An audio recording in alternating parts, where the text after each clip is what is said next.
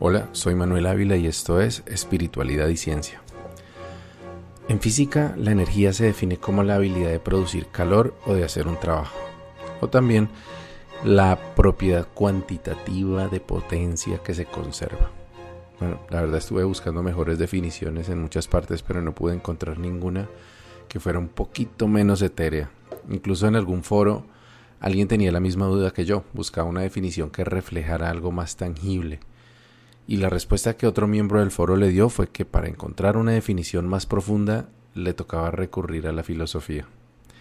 Uno pensaría que la ciencia debería tener una definición precisa de algo que es tan básico para esta ciencia, pero la realidad es que el lenguaje evolucionó mucho antes de nuestra comprensión de estos fenómenos físicos y del universo.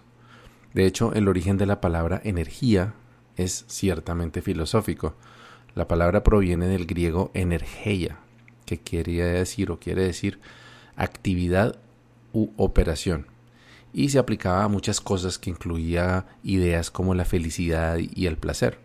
Esto quiere decir que en realidad la espiritualidad no tomó prestado el concepto de energía de la ciencia, sino más bien al revés. Entonces podemos entender que los seres humanos siempre hemos relacionado la energía con ciertos estados de ánimo. Uno es capaz de ejecutar los trabajos que requiere cuando su nivel de energía es alto. Cuando es bajo, pues hay que recargarse, descansar, meditar o dormir. O sea que es válido aceptar que hay dos significados para energía, uno físico y uno metafísico, aunque los dos son muy parecidos. El primero es la capacidad física para generar movimiento, calor o transformación, y el segundo consiste en la percepción de capacidad personal para realizar alguna actividad. En el pensamiento místico, sin embargo, se le otorga a la energía una dimensión adicional y es la de dualidad que ya hemos comentado en otros episodios, lo de buenas y malas energías.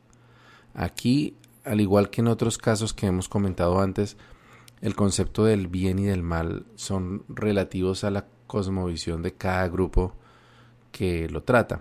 Pero en general se habla de buenas energías a las percepciones que se relacionan con la luz, la conciencia, el amor, la amabilidad, la felicidad, y malas energías a las percepciones opuestas, oscuridad, inconsciencia, odio, maldad, tristeza.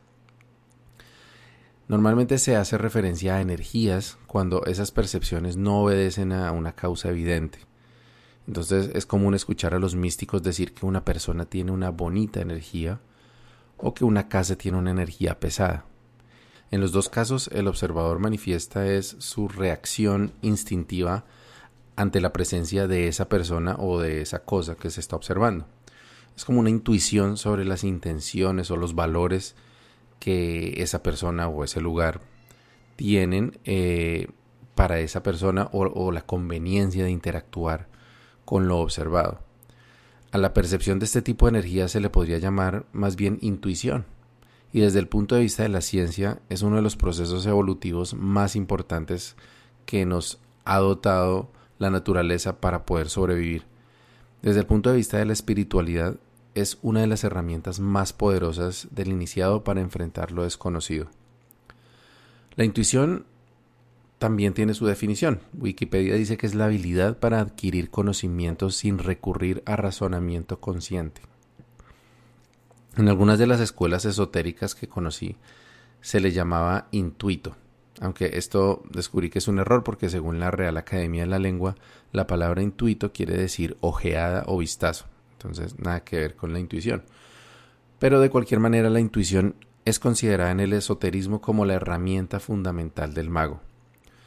Eliphas Levi, que fue un famoso ocultista francés del siglo XIX, escribió en un libro que se llamaba dogma y ritual de la alta magia, que es importante que el mago sepa los secretos de la ciencia, pero puede conocerlos por intuición, sin haberlos aprendido.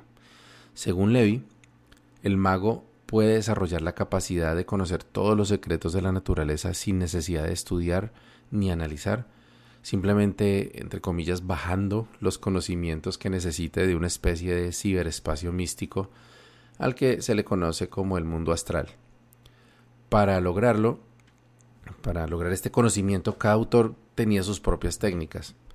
Eh, unas pueden ser meditación, ayunos, eh, usando psicotrópicos, oraciones, mantras, invocaciones, conjuros y en algunos casos hasta autoflagelación. Lo cierto es que la ciencia acepta por completo la existencia de la intuición, pero no como algo sobrenatural, sino como un proceso más de la mente humana, que en su funcionamiento nos permite procesar muchísima más información de la que somos conscientes. Hay una película eh, que de pronto han visto que se llama Hombre de Acero, el Hombre de Acero de 2013, que es la historia de Superman, la, versión nueva de Superman. Y en ella Clark Kent, siendo niño, se encerró como en el armario de un armario en el colegio donde estudiaba. Y lo que pasó fue que de repente eh, Superman, siendo niño, empezó a percibir al mismo tiempo todo lo que sus sentidos podían captar. La supervisión que tiene Superman con rayos X, el, super oído que le permite escuchar eh, cosas de casi cualquier parte del mundo, pues claro, el niño estaba asustado y sobreestimulado con todas esas imágenes y ruidos. Entonces llegó la mamá de Clark y le empezó a hablar desde afuera de, de este armario y le decía que, que, se concentrara solamente en su voz, nada más. Que, y así poco a poco el niño se fue calmando, como concentrándose y tratando de ignorar esos otros estímulos. Pues en cierto modo el cerebro de todos los seres humanos funciona como el de Superman. Todo el tiempo estamos recibiendo cientos de estímulos simultáneamente, tanto externos como internos. Entonces, sonidos alrededor de todo lo que pasa alrededor nuestro, las imágenes que, no estamos enfocados, pero en el campo de la visión podemos recibir muchas imágenes, sensaciones corporales, pero al tiempo tenemos recuerdos, eh, suposiciones, miedos, etcétera lo que hace nuestra mente es filtrar la mayor parte de estas ah, sensaciones y concentrarse solamente en los que son más relevantes para la situación presente. Por eso podemos concentrarnos escribiendo sin tener que estar pensando en los ruidos de la calle, la conversación de los que están al lado, los pajaritos que pasan por la ventana, etc. Esto no quiere decir que nuestro cerebro no esté procesando todos los demás estímulos. De hecho, el cerebro tiene la capacidad de, relacionar los eventos que suceden con los estímulos inconscientes que hemos percibido momentos antes de que sucediera el evento. bueno, esto suena raro, entonces lo voy a explicar con un ejemplo ficticio. Digamos que vives en el campo y que es común escuchar ladridos de perros donde vives. Son tan frecuentes que llega un momento en que no los escuchas ya. Están ahí, pero pasan a formar parte como del fondo sonoro de la vida diaria. Pero sucede que los perros ladran inusualmente fuerte cuando cierta especie de aves llegan en bandada a esa zona donde vives. Es una diferencia muy sutil, así que tú no le prestas atención, pero tu cerebro sí. Se da cuenta de esta diferencia. Entonces, minutos después de que aumentan los ladridos, se va la luz en tu casa. Pues resulta que las aves se han parado en los cables que transportan la electricidad, han causado un cortocircuito, se sobrecargó la red y la luz se fue en ese sector. Bueno, pues esto empieza a suceder, digamos, no sé, un par de veces al mes o algo así. Así que tu cerebro empieza a asociar el aumento coordinado en los ladridos de los perros con el hecho de que se vaya la luz. Pero tú no eres consciente de eso, no le has prestado atención a este suceso de forma consciente. Entonces, un buen día, sientes como una corazonada de la nada y empiezas a guardar tu trabajo en el computador y de repente se va la luz otra vez. Entonces, no sabes por qué, pero ya intuías que se iba a ir la luz. O sea, no lo habías ni siquiera procesado, pero algo te dijo, no, yo mejor grabo aquí, no ahí sea, y preciso. Esto pasa con mucha frecuencia en las relaciones sentimentales, por ejemplo.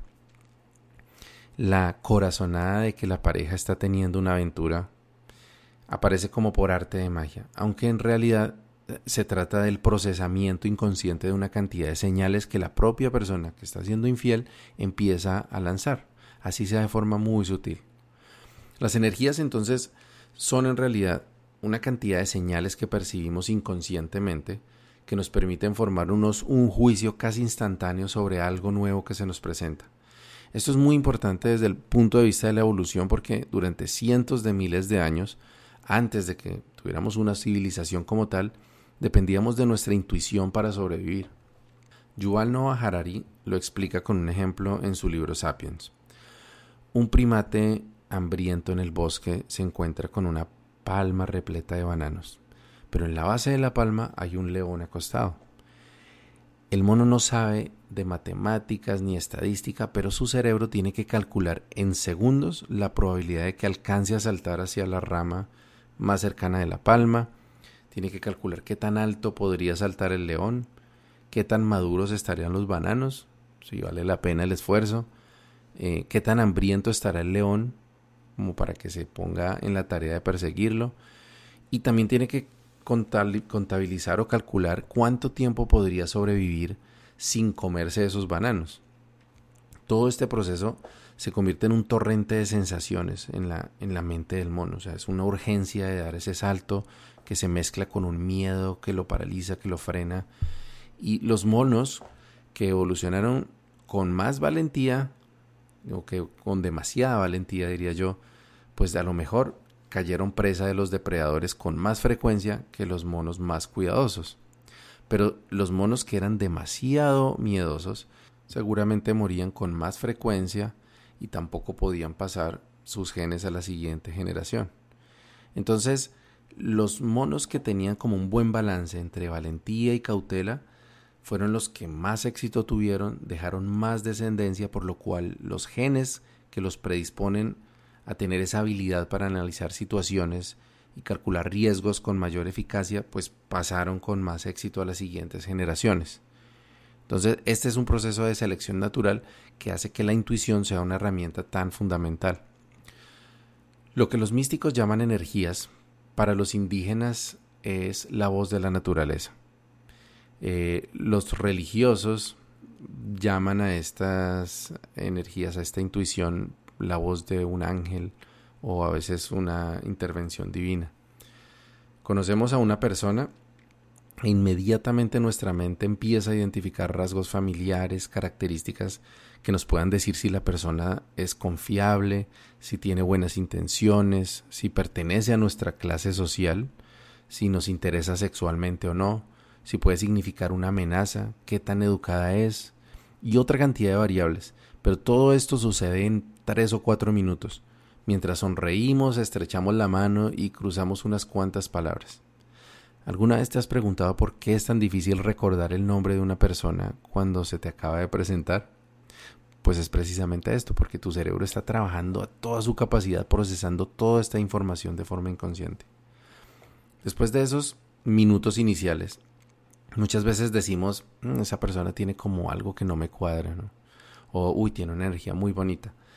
Esta capacidad de observación es el superpoder que muestran, por ejemplo, en las películas de Sherlock Holmes, cuando Sherlock analiza un sospechoso y puede saber que pasó hace poquito por un sitio de construcción, por ejemplo, porque ve un leve rastro de cemento en el zapato y se da cuenta que se cortó el cabello hace muy poco porque la nuca tiene una parte inusualmente blanca comparada con el resto de la piel, o sea, cosas así que normalmente uno no observa, pero que hay personas que desarrollan la habilidad de de observar. Obviamente en el caso de Sherlock pues es algo un poco exagerado, pero más bien muestra es esa función del cerebro que hacemos nosotros de forma inconsciente.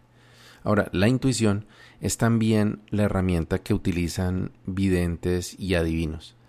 En la mayoría de los casos lo que tienen es una intuición muy desarrollada que les permite leer muchas señales sutiles que estarían ocultas para la mayoría de las personas. Por ejemplo, ellos te mencionan a tu mamá y sin necesidad de que respondas nada, pueden percibir si tienes una buena o una mala relación con ella por un brillo en los ojos, un leve gesto de desagrado, una mirada de tristeza, etc. Esto es a lo que se le conoce como lectura en frío. Eh, también muchos coach o guías espirituales utilizan esta habilidad de forma constructiva para guiar a una persona en su proceso de crecimiento y de autoconocimiento. Pero hay quienes se aprovechan de que su intuición se perciba como un poder sobrenatural para enriquecerse o para manipular a sus seguidores. La misma explicación aplica para el fenómeno de la energía de lugares, por ejemplo de casas. En, esos lugares puede haber una cantidad de sustancias químicas o naturales que nuestros sentidos perciben de forma inconsciente. Entonces una casa que esté inusualmente fría o oscura pues nos da la sensación como de algo negativo.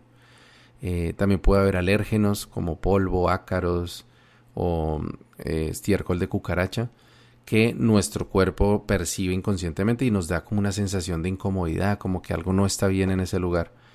O puede haber señales sutiles de que en esa casa hubo violencia, por ejemplo, una abolladura en una puerta, eh, un vidrio roto de cierta manera. Entonces, eh, esas cosas puede que no las veamos conscientemente, pero las percibimos y nos están dando información sobre el lugar.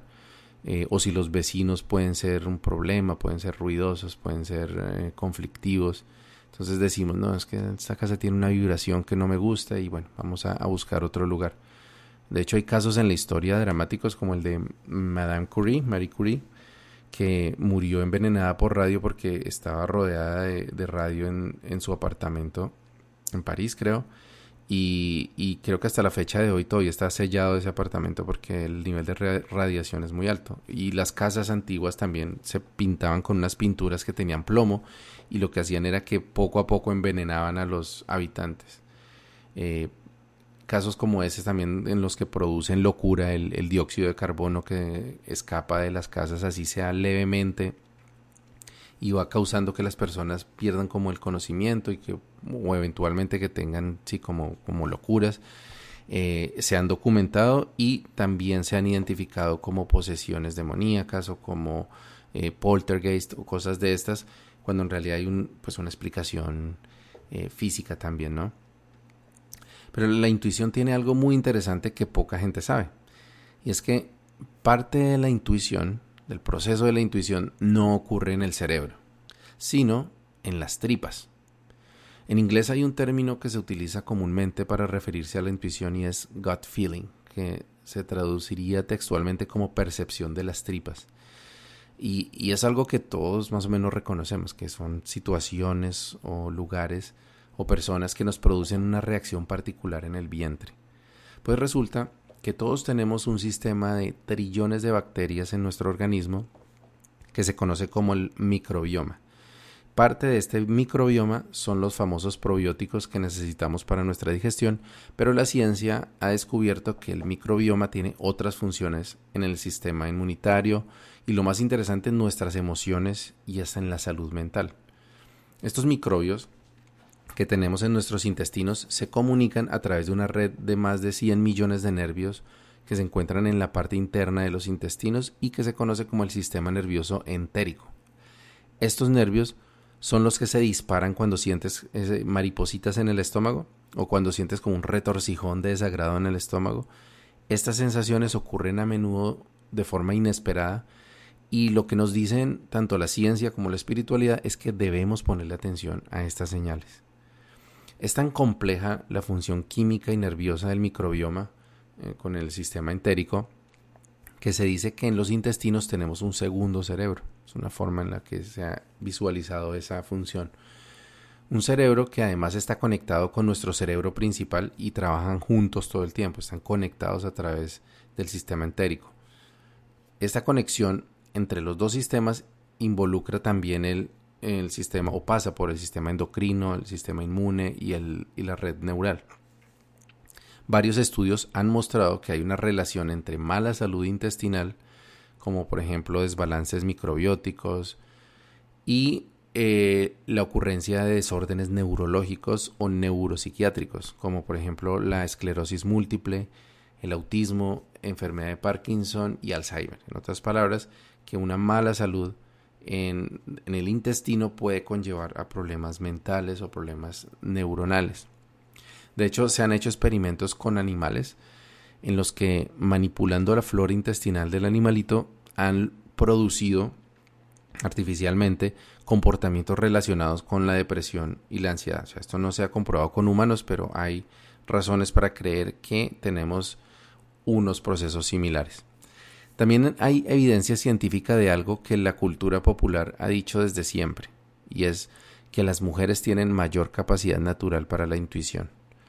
Los científicos han encontrado que la intuición opera primordialmente en el hemisferio derecho del cerebro, el hipocampo y en el sistema entérico que ya mencionamos. Pues resulta que la materia blanca, que se llama el corpus callosum, que es la que une a los dos hemisferios del cerebro, es más gruesa en las mujeres que en los hombres. Entonces lo que proporciona es como una avenida más amplia entre los dos hemisferios que permite conectar de forma más rápida la parte como intuitiva con la parte lógica del cerebro. Y esto no solamente en un sentido, sino en ambos sentidos. Entonces, lo que le da a las mujeres es una capacidad de retroalimentar mucho más eh, eficaz la intuición con sus procesos lógicos y por lo tanto tienen más facilidad para tomar mejores decisiones, especialmente bajo situaciones de presión. No es casualidad que estemos viendo ahora en, atravesando esta pandemia que lideresas y jefas de gobierno alrededor de todo el mundo están tomando en promedio, con excepciones pues, pero en promedio mejores decisiones que sus pares masculinos. Pero bueno, no todo es color de rosa con la intuición. También tiene su lado oscuro como todo y es que además de la posibilidad que ya mencionamos de que las personas utilicen su poder intuitivo para engañar o para manipular a otros, también nos puede llevar a engañarnos a nosotros mismos. Michio Kaku dice que la superstición ha evolucionado en el ser humano porque nueve de cada diez veces se equivoca, pero una de cada diez acierta y puede salvarnos la vida la superstición. Yo creo que nos ha pasado a todos que tenemos un mal presagio, como la sensación de que algo malo va a suceder, pero no pasa nada. Obviamente cuando nos sucede esto, que tenemos este mal presagio, pues nos ponemos más alerta, nos, nos volvemos más cuidadosos y nos salvaguardamos, por lo menos mientras dura esa sensación.